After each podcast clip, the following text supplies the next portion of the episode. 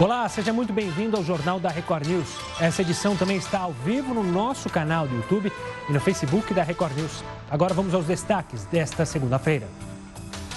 Brasil registra 11.519 mortes causadas pelo coronavírus. De acordo com o Ministério da Saúde, já são mais de 168 mil pessoas infectadas. Compras suspeitas são investigadas em 11 estados. Negócios feitos durante a pandemia resultaram em mais de 400 procedimentos que podem dar origens a processos criminais. Mais de 2 milhões e 300 mil pessoas pediram seguro-desemprego em 2020. Se for levado em consideração apenas o mês de abril, a quantidade de pedidos é 22% maior que a do mesmo período do ano passado. São Paulo, Minas Gerais e Rio de Janeiro são os estados com mais solicitações. Projeto de lei prevê a indenização de motoristas de aplicativos contaminados pelo coronavírus. De acordo com o texto, a indenização no valor de 2 mil reais deve ser paga pela empresa em até 30 dias após a apresentação do exame.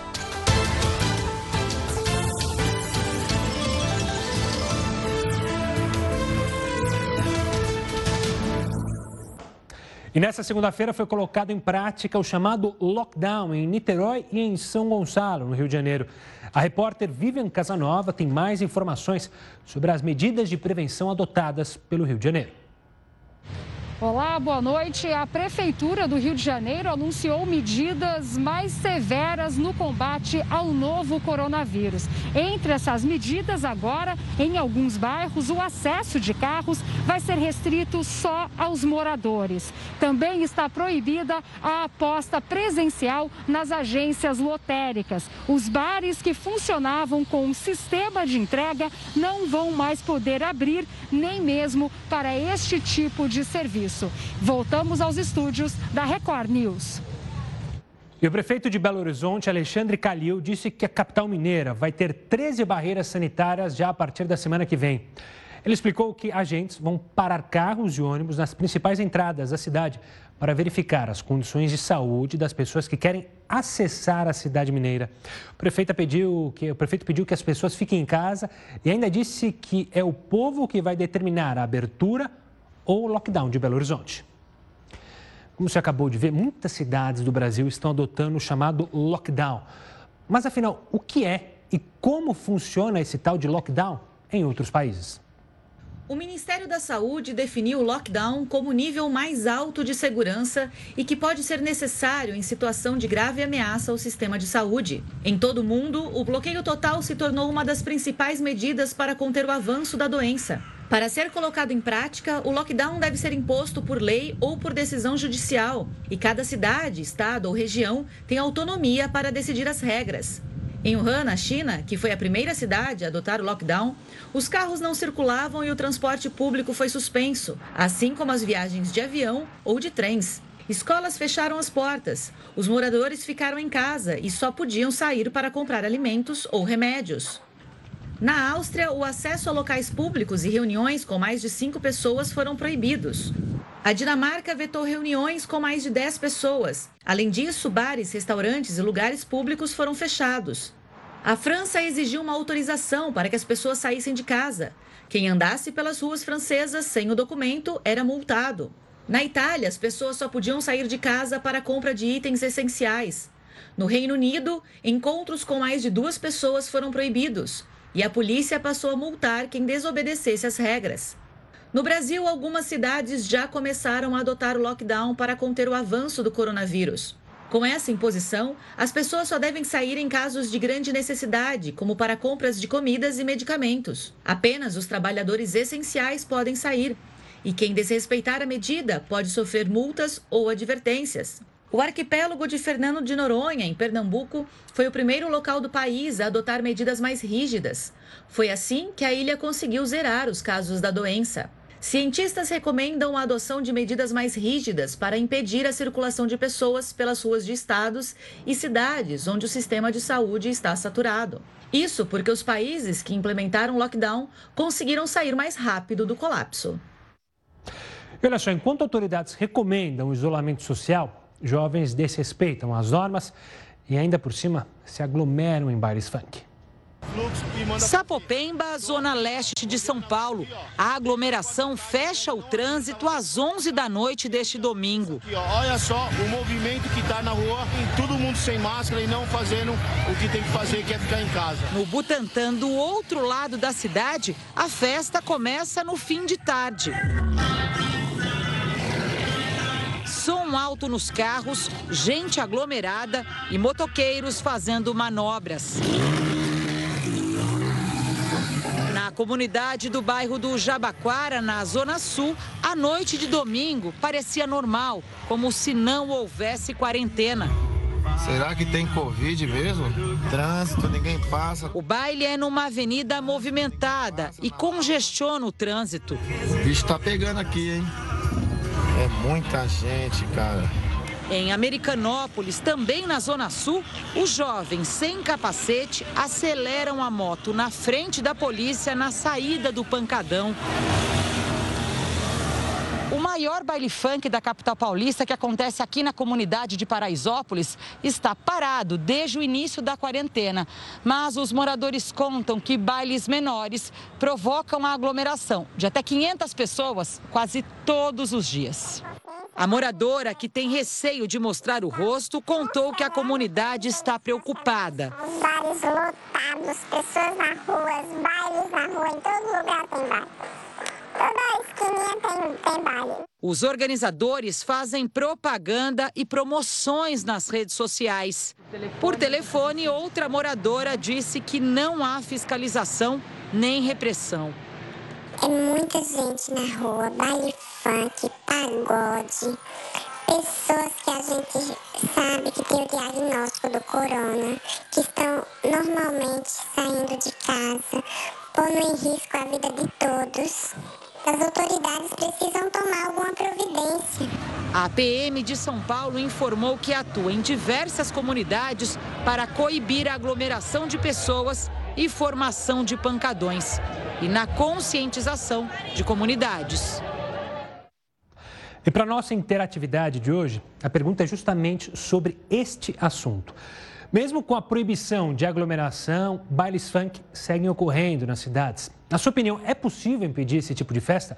Mande sua mensagem para o WhatsApp, o 11 942 128 782. Também te convido a participar na nossa live, no Facebook, na nossa página da Record News, no YouTube, youtube.com.br Record News e pelo Twitter. No Twitter, se quiser participar, coloca a hashtag JRNews e escreva sua mensagem.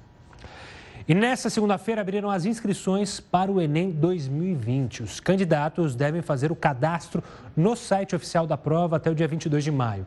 A taxa de inscrição custa 85 reais e deve ser paga entre os dias 11 e 28 de maio em agências bancárias, casas lotéricas ou então pelos correios. Pela primeira vez, as pessoas que se encaixarem nos perfis que têm direito à isenção da taxa de inscrição não vão precisar pedir o benefício. Ele será concedido automaticamente, de acordo com o governo. O Enem deste ano terá duas opções de prova. Uma será a versão presencial, aplicada nos dias 1 e 8 de novembro. A segunda é digital e acontece nos dias 22 e 29 de novembro. Algumas organizações se manifestaram pedindo o adiamento da prova justamente por causa da pandemia, mas o governo federal decidiu por manter a data. Agora a gente fala do governador de Pernambuco, que anunciou nesta segunda-feira algumas medidas para ajudar no combate ao coronavírus. A repórter Jaqueline Bandeira tem mais detalhes para a gente. Uma boa noite, Jaqueline. Olá, Gustavo, boa noite. São três as novas medidas adotadas pelo governo do estado para aumentar o rigor do isolamento social aqui em Pernambuco. Uma delas é a obrigatoriedade do uso de máscara em todo o estado de Pernambuco. As outras duas são sobre o Recife e outras quatro cidades da região metropolitana e aumentam a restrição em relação à circulação de pessoas e de veículos nessas cinco cidades. Isso porque essas cinco cidades concentram 75% do número de casos confirmados do novo coronavírus e 68% do total de mortes provocadas pela Covid-19 em todo o estado. Essas medidas trazem, por exemplo, a proibição de circulação de pessoas nas ruas sem um motivo aparente. As pessoas vão ter que circular com um documento oficial de identidade e também um comprovante de residência, para comprovar que você está fazendo, por exemplo, compras de supermercado no bairro onde mora. Em relação à restrição de veículos, será adotado um rodízio a partir do sábado, que valerá até o dia 31 de maio. Carros com placas terminadas em números pares só poderão circular em dias pares. O mesmo acontece para os carros terminados com placas ímpares, que só poderão circular em dias ímpares. Além disso, terá também uma restrição do número de pessoas por veículo, apenas três pessoas. Os profissionais de saúde e de segurança são a exceção a essa regra. Do Recife, Jaqueline Bandeira. Obrigado pelas informações, Jaqueline. Olha, mais de 2 milhões e 300 mil pessoas pediram já o seguro-desemprego somente em 2020. A quantidade do mês de abril foi 22% maior que a do mesmo período do ano passado. A pandemia tem, claro, impactado diretamente os empregos aqui no Brasil e também em outros lugares do mundo. A gente tem falado bastante dos Estados Unidos. Mas quem tem mais detalhes sobre esse assunto é o professor Heródoto Barbeiro, que já está aqui com a gente. Diga lá, professor, antes de mais nada, uma boa noite. Olá, Gustavo. Todos nós estamos em busca de trabalho. Eu, por exemplo, agora vou ficar mais tranquilo no trabalho. Sabe por quê? Diga, por quê? Porque teve aí um decreto do presidente Bolsonaro dizendo que os barbeiros vão poder trabalhar amanhã. Então, o barbeiro está liberado. Então, estou liberado amanhã, vou pegar a navalha, vou pegar então a tesoura e tal, e tal, e tal, e vou começar a trabalhar amanhã. Mas, olha, deixando um pouco de lado a profissão de barbeiro, é, vamos fazer uma rápida comparação, então, como é que anda o nível de desemprego no nosso país, comparando com outro país é, do primeiro mundo, que são os Estados Unidos. Tem aí um, um pequeno gráfico para ficar mais fácil da gente poder entender é, da ânsia das pessoas quererem é, trabalhar. Dá uma olhadinha no gráfico, é o seguinte: é o gráfico do mês passado, de abril do ano passado. Está aí, Estados Unidos tem 14,7% de desempregados. Ou seja, tem 20 milhões de pessoas que não têm emprego nos Estados Unidos. Agora, olha do lado direito. No Brasil tem 12,2% de pessoas empregadas, ou seja, 13 milhões de pessoas. Aí você vai pensar, pera um pouquinho, pera um pouquinho. A diferença aí é entre 12 e 14. Como é que pode ser entre 13 milhões e 20 milhões? Não vamos esquecer que os Estados Unidos têm uma população de aproximadamente 310 milhões de pessoas e o Brasil tem uma população de 208 milhões, por isso que a diferença é pouquinho.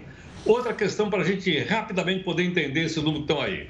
Do lado esquerdo está, então, o desemprego nos Estados Unidos, 14,7%. Pois é, no mês de março, no mês de março, o índice de desemprego lá era 4%.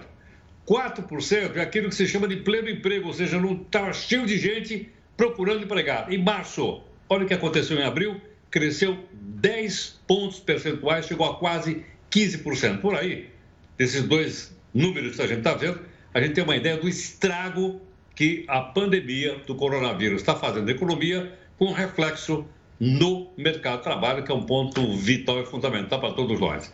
Vamos ver se as coisas melhoram no futuro, viu, Gustavo?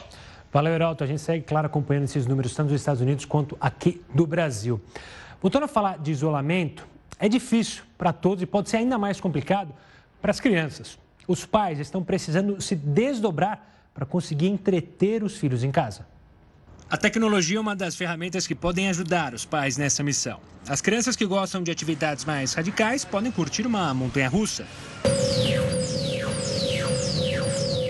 E também tem opções para os menos radicais. Eles podem assistir shows da Disney lá no canal do YouTube Disney Parks.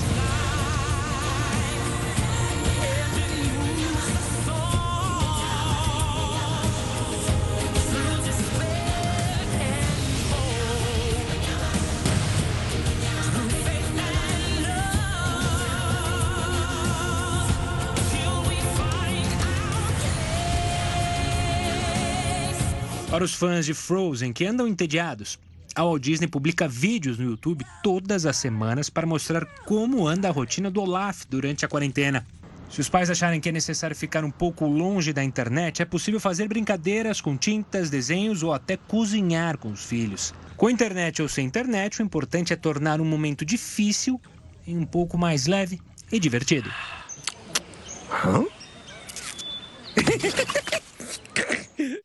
E você, o que você tem feito para entreter seus filhos? Participe aqui conosco, hashtag JRNews, escreva sua mensagem é, no Twitter, pode participar e falar não só sobre essa reportagem, mas também de todos os outros assuntos é, que trazemos aqui para vocês.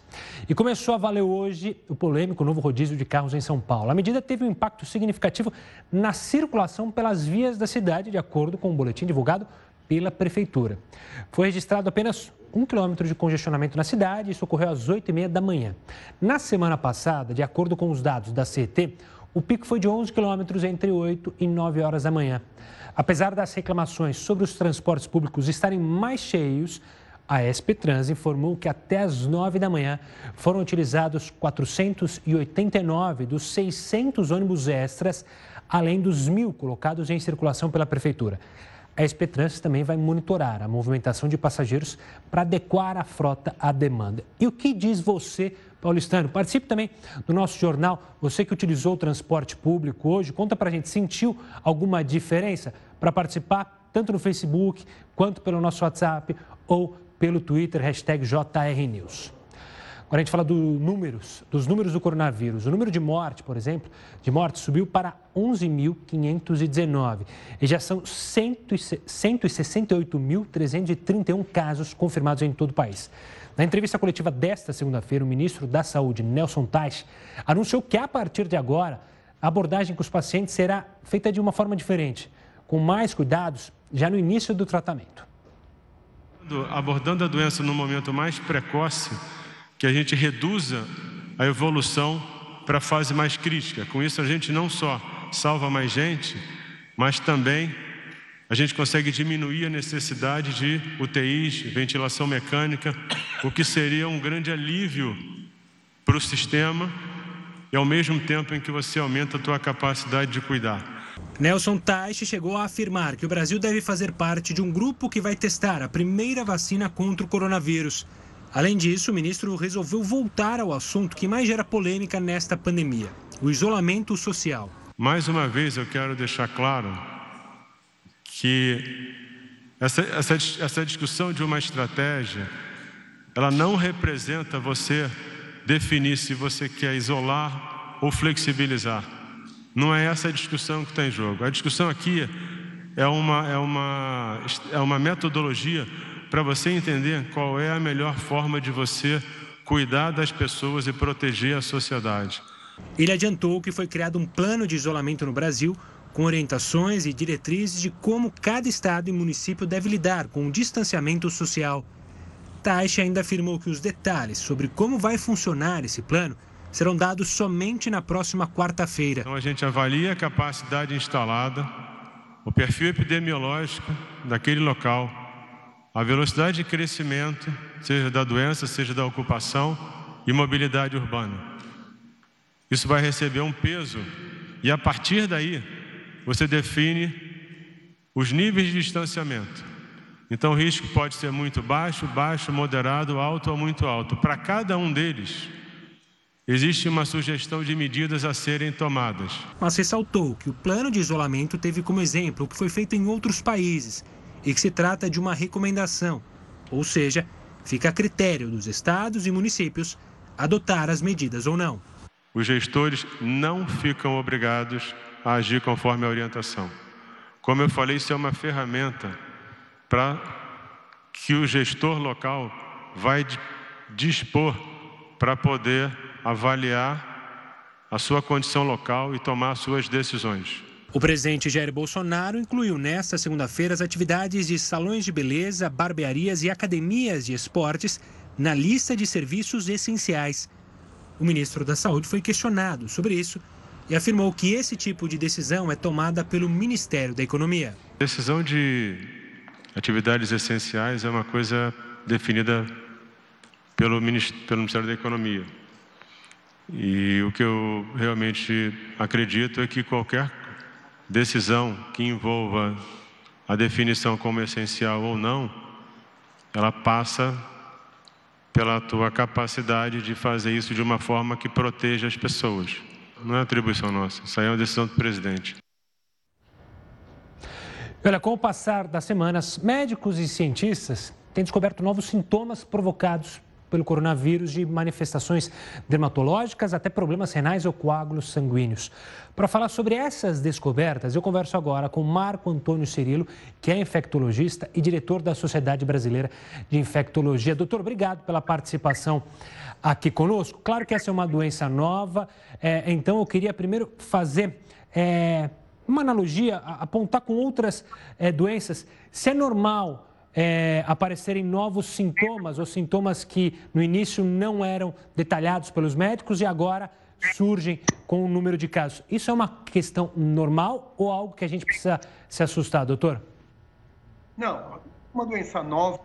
E quem tiver cardiologista, ele ia dizer que é uma doença cardiológica. Um pneumologista, que é uma doença do pulmão, se fosse um cirurgião vascular, que é uma doença vascular, o hematologista, que é uma doença hematológica, eu, infectologista, que é uma doença infecciosa. Então, todos nós estamos certos, porque cada dia nós nos deparamos com um quadro clínico diferente, uma apresentação diferente, e que a ciência mostra que essa apresentação de coração, pulmão, intestino, fígado, sistema nervoso, pele, né, veias, artérias, tem a ver com o Covid. Então, todo dia nós estamos nos deparando com um quadro clínico novo, uma apresentação nova dessa doença.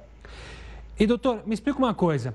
É, essas alterações, essas diferenças nos sintomas de pessoa para pessoa estão ligadas à ação do vírus ou podem estar muito mais ligadas à individualidade do paciente, à comorbidade que ele possui? A gente consegue analisar nesse início do conhecimento da, do novo coronavírus? Bom, esse, o vírus causa uma série de alterações inflamatórias no organismo. Né? Então, nas células, nas veias, nas artérias, nos órgãos. Então, a gente sabe que ele causa uma resposta imunológica exacerbada. Isso tem a ver com o próprio vírus, né? com a ação do vírus quando ele encontra o seu receptor. E também tem a ver com a suscetibilidade, com os fatores de risco, com as doenças de base das pessoas. Então, é um misto de fatores do vírus e do hospedeiro. E, doutor, me diz uma coisa: essas novidades que vão surgindo a cada momento, principalmente da ação do vírus no corpo humano, dificultam ainda mais para os médicos e cientistas encontrar uma droga específica para o tratamento? Eu não digo aqui nem vacina, mas uma droga para combater de fato a evolução do vírus? Bom, nós estamos usando várias drogas, né, que a gente vê que uh, tem algum potencial de eliminar ou diminuir a quantidade de vírus. Porém, o que nós estamos fazendo são estudos observacionais. Poucos estudos têm uma base científica. E quando a doença aparece de uma forma nova, nós temos que buscar uma alternativa terapêutica nova. Então, o anticoagulante, o anti-inflamatório, o antibiótico, o antivirótico, o inibidor de reação inflamatória, cada dia nós estamos usando uma droga nova, tentando minimizar os os malefícios que o vírus tem causado e que a gente associa ao vírus. Então, todo dia a gente está inventando alguma coisa, usando uma droga nova ou múltiplas drogas para tentar diminuir o dano que o vírus causa no organismo humano. Doutor, quero agradecer demais a sua participação aqui é, no Jornal da Record News e também, claro, agradecer demais por todos os esforços que você e seus companheiros médicos e enfermeiros têm feito no combate à Covid-19 aqui no nosso país. Um forte abraço, doutor, e até uma próxima. E olha, um projeto de lei prevê a indenização de motoristas de aplicativo contaminados pelo coronavírus. De acordo com o texto, a indenização no valor de R$ mil reais deve ser paga pela empresa em até 30 dias após a apresentação do exame. O autor do projeto vai explicar a proposta aqui para gente no próximo bloco. Agora, eu te espero em mais uma live do Jornal da Record News. Até daqui a pouco. Já estamos de volta e olha, a partir dessa segunda, o Rio Grande do Sul adotou um modelo de distanciamento social controlado. Veja só. Usar máscara tanto em locais públicos quanto privados agora é obrigatório em todo o Rio Grande do Sul. O decreto também segue a classificação das bandeiras por região. Ao contrário de alguns estados do país que já adotaram o lockdown, o Rio Grande do Sul aderiu a uma estratégia inédita, o distanciamento controlado. O modelo leva em conta a disseminação do vírus em cada região, analisando também a taxa de ocupação dos leitos de UTI. A partir disso, cada região recebe uma cor.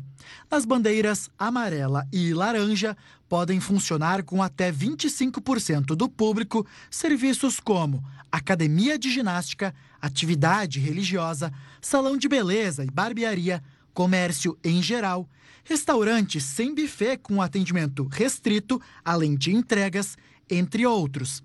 Já na bandeira vermelha, que é o caso de Lajeado e região, pode abrir apenas comércio essencial, como farmácias, e restaurantes apenas para entregas. O governo do estado estabelece os protocolos mínimos a serem observados e os municípios têm autoridade para exigir uh, mais restrições Uh, se assim julgar conveniente, mas julgamos que é importante fazer a conciliação da proteção à vida com distanciamento com a permissão para que a atividade econômica aconteça uh, sob normas de segurança. Porto Alegre aparece na classificação laranja.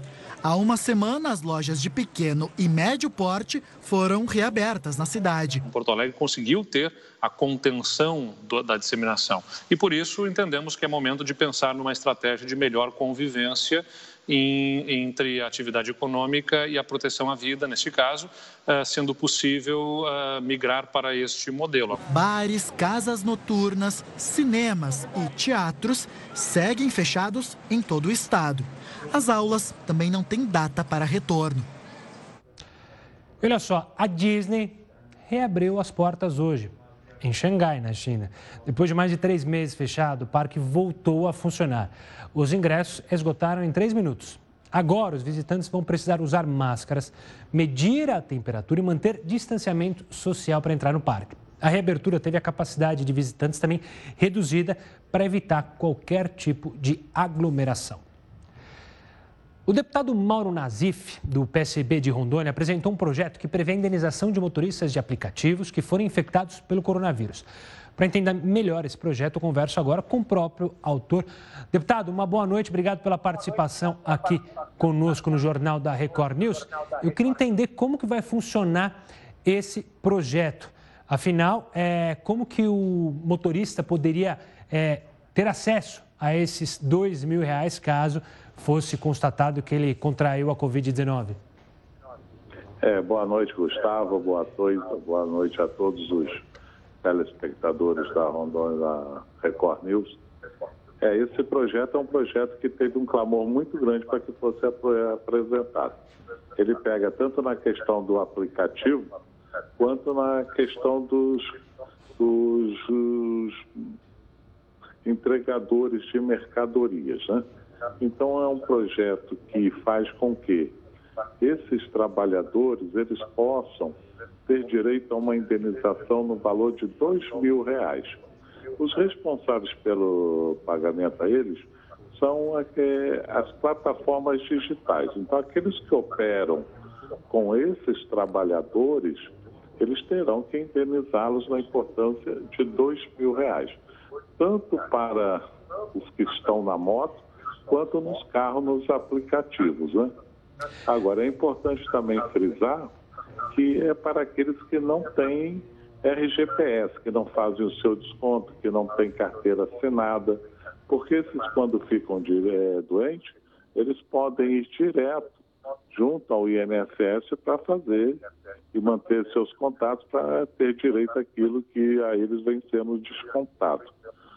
E a gente vê como sendo importante porque hoje várias categorias a nível de Congresso Nacional estão sendo contemporizados.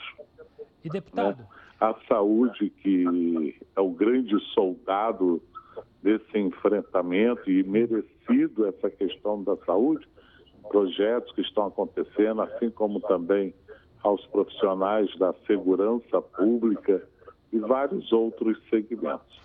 Mas, deputado, não há um medo, pelo menos, né, de que essa proposta acabe sobrecarregando demais estas empresas é, e façam com que elas desistam é, de operar aqui no Brasil? Como o senhor vê isso?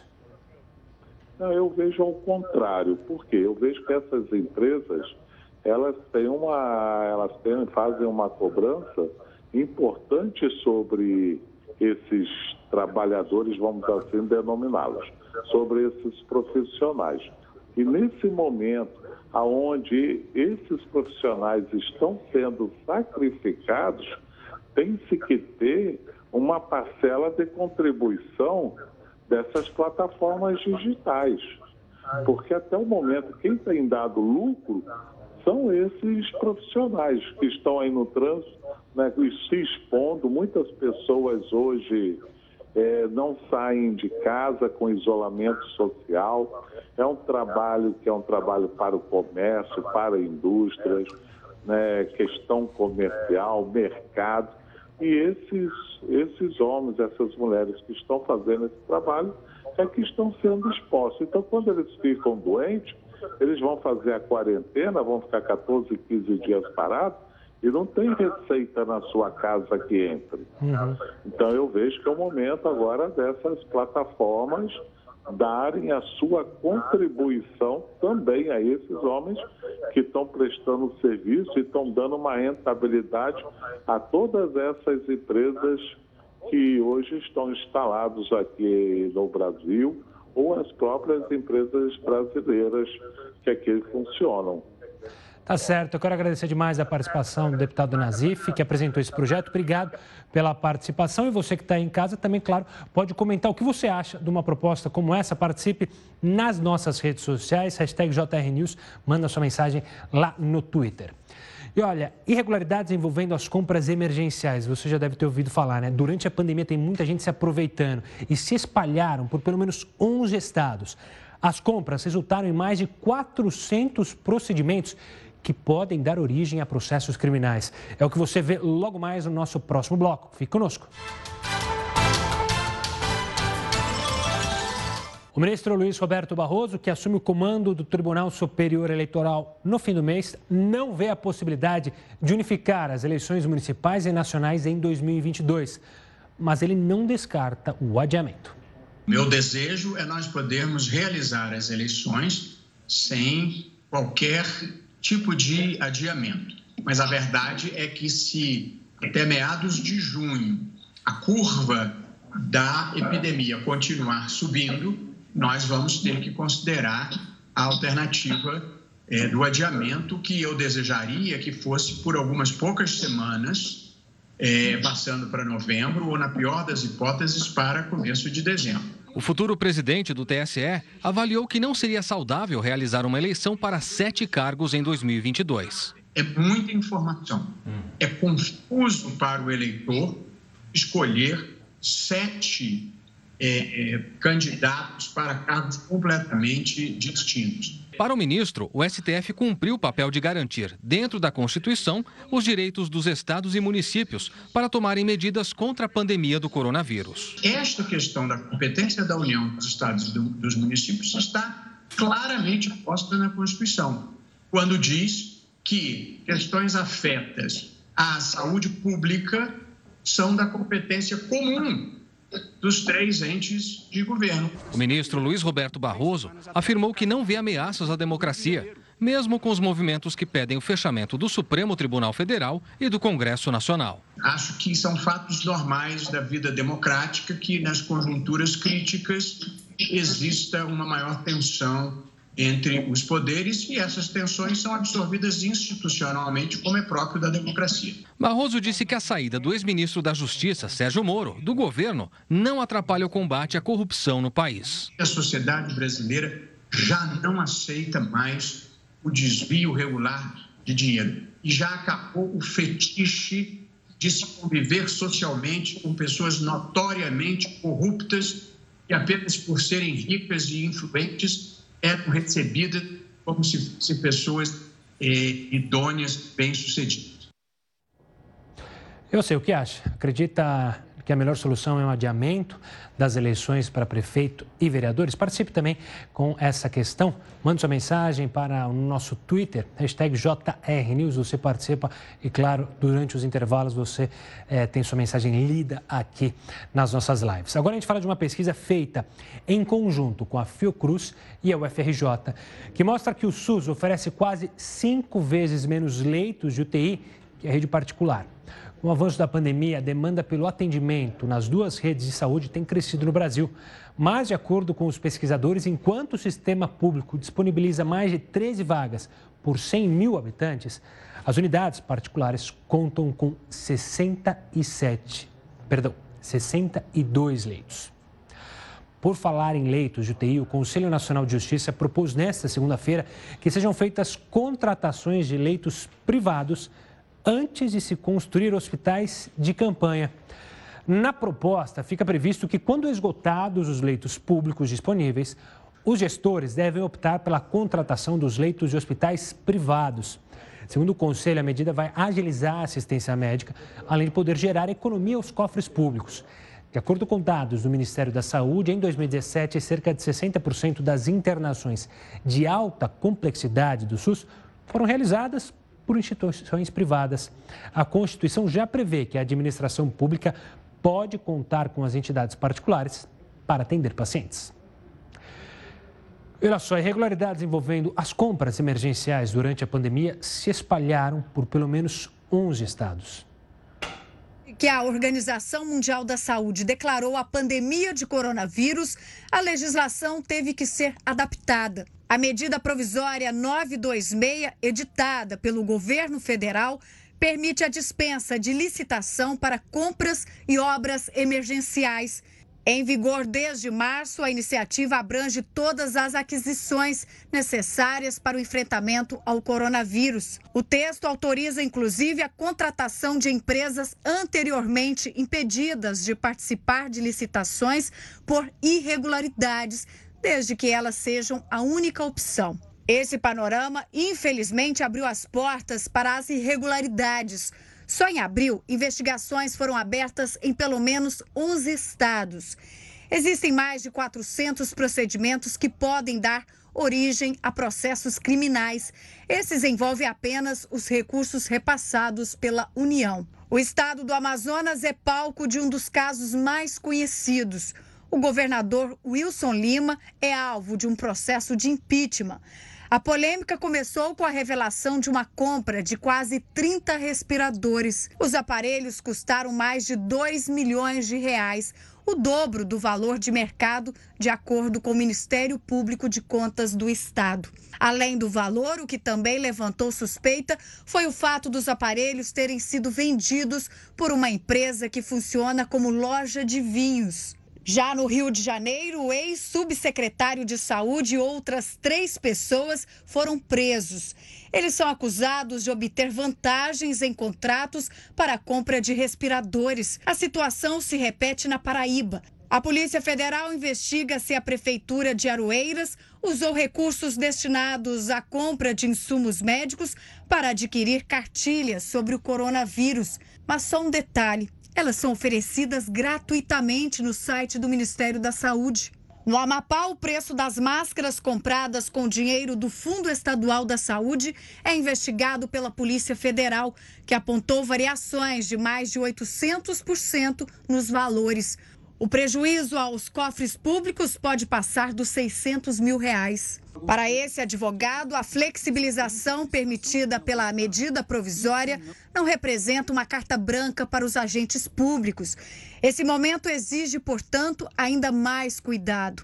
O especialista em direito penal explica quais crimes podem ter sido cometidos nesses casos mencionados.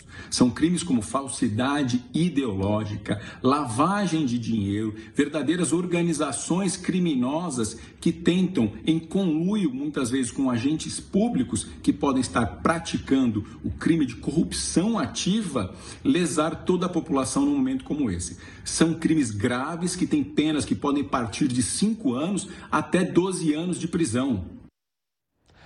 E olha só, a gente vai trazer o Heraldo de novo para participar com a gente, porque a Covid-19 não foi considerada a principal causa de morte em abril deste ano, de acordo com as informações do Ministério da Saúde. O Heraldo conta então para a gente quais são as doenças que mais atingiram os brasileiros. Heraldo, diga lá. Olha, uma das doenças é a corrupção, que a gente acabou de mostrar aí agora. Por que razão? Porque municípios e estados, quando eles uh, decretam estado de emergência, eles podem comprar qualquer coisa sem licitação pública. Foi exatamente isso que a reportagem acabou de mostrar agora. Ou seja, sem licitação pública, eles fazem o que querem e os lobos estão aí à espreita para morderem o nosso dinheiro, como a gente acabou de mostrar por aí. Né? Há muitas e muitas suspeitas em 11 estados. Agora, só uma observação que eu acho que é bastante importante para todo mundo que acompanha aqui as informações da, do coronavírus. Qual é? Durante o mês de abril inteiro, como nós estamos fazendo em maio agora, todos os dias nós damos uma atualização de quantas pessoas morreram pelo coronavírus. Mas me surpreendeu uma, um ciclo, uma cifra divulgada pelo Ministério da Saúde, que está lá no 360, poder 360, e eu gostaria de mostrar para o pessoal agora no nosso, na nossa, no nosso telão. Qual é? O que mais matou brasileiros em abril? Vamos lá. Foi o câncer, com 17.800 mortes. Segundo lugar, derrame, principalmente derrame cerebral, 8.140 mortes. Infarto do miocárdio, do coração, 7.420 mortes. Depois vem problema no pulmão, pneumonia, com 6.570. E o Conavid-19, que é a pandemia, está em quinto lugar. Então você veja o seguinte: o que mais matou as pessoas no mês de abril foi o câncer e o Conavid, o Covid-19, que é a pandemia, matou 6.250 pessoas. Essa tabela que está aí, a fonte está escrita aí embaixo, olha, é do Ministério da Saúde, para a gente ter uma ideia de quantas pessoas morreram no Brasil com a pandemia e outras doenças graves, como a gente pode né, notar por aí. Principalmente o câncer. Veja lá, 17.800 pessoas. Gustavo. Obrigado pela participação, Heroto. É, a gente vai falar do Amazonas, porque lá o número de casos de coronavírus durante a primeira semana de maio é quase 10 vezes maior em comparação com os números de contaminados pela doença no mesmo período de abril. Você vai ver os detalhes sobre esse assunto no próximo bloco. Eu espero você.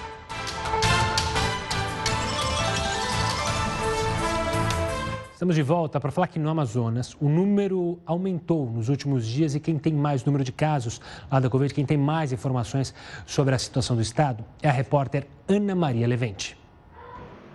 O número de novos casos da Covid-19 no Amazonas durante a primeira semana de maio é 10 vezes maior em comparação com os números de contaminados pela doença durante o mesmo período de abril.